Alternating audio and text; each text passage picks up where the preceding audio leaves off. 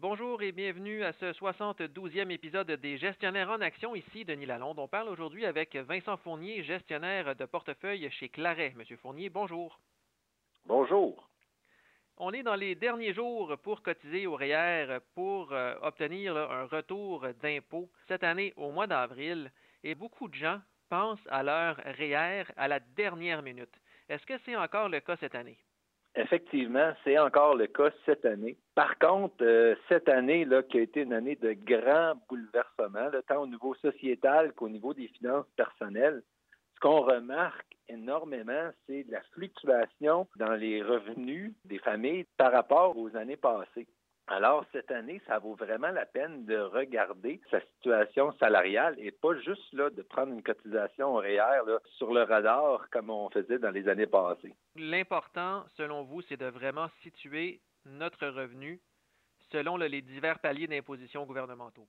C'est très important. Il faut comprendre c'est quoi les avantages hein, d'un REER. Au niveau des REER, il y a trois avantages. Le premier, c'est de pouvoir profiter de la table d'impôt.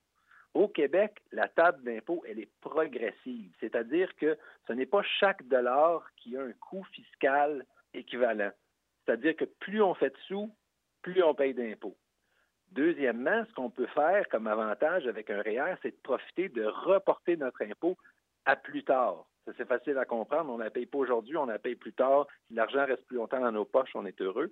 Troisième avantage, c'est de faire profiter notre épargne à l'abri de l'impôt. Alors, pour comprendre comment ça fonctionne, ça, il faut comprendre la fameuse table d'impôt, comment elle est progressive, puis comment elle travaille par tranche. Mais c'est très facile à comprendre. De 0 à 13 000 on ne paye pas une scène d'impôt au Québec. OK? de 13 à 44 500, on va payer 27,5% sur chaque dollar. Si on continue un petit peu plus loin, puis on monte jusqu'à 89 000 ben à ce moment-là, c'est plus 37% ainsi de suite, jusqu'à ce qu'on paye 53% d'impôts sur chaque dollar. Puis par la suite, il faut comprendre pourquoi le gouvernement a créé ça, ce programme-là, le REER. Bien, c'est tout simplement dans l'optique de dire que, regarde, monsieur le contribuable, lorsque vous allez être à la retraite, moi, le gouvernement, je n'ai pas le goût de voir financer toutes vos dépenses. Oui, vous allez profiter de la PSV, la, la pension de sécurité de vieillesse, la RRQ, mais par la suite, j'aimerais ça que vous mettiez de l'argent de côté. Alors, je vais faire un programme qui va vous avantager de ce niveau-là. Ce que je vais faire, c'est que je vais vous dire, si vous mettez des sous dans votre REER, je vais considérer que cet argent-là n'a jamais été gagné comme salaire. Par exemple, si je gagne 100 000 puis je mets 20 000 dans mon REER, alors le gouvernement va considérer que j'ai juste fait 80 000 de salaire cette année. Donc, la dernière tranche de revenus qui est dans la tranche d'impôt qui est très, très, très chère, je sauve à peu près 45 sous par dollar investi dans mon REER. Puis, par la suite, à ma retraite, ben, je ne la retirerai pas toute d'un coup. Cet argent-là, je vais la retirer tranquillement, pas vite, au fil des 20, 30 années de retraite. À ce moment-là, je vais payer un taux d'impôt qui est beaucoup, beaucoup plus faible. Je fais une économie qui est assez considérable. Mais qu'est-ce qu'on considère exactement là, comme investissement réel cette année? Parce que, comme vous venez de le dire, ça a été une année quand même assez mouvementée sur les marchés boursiers.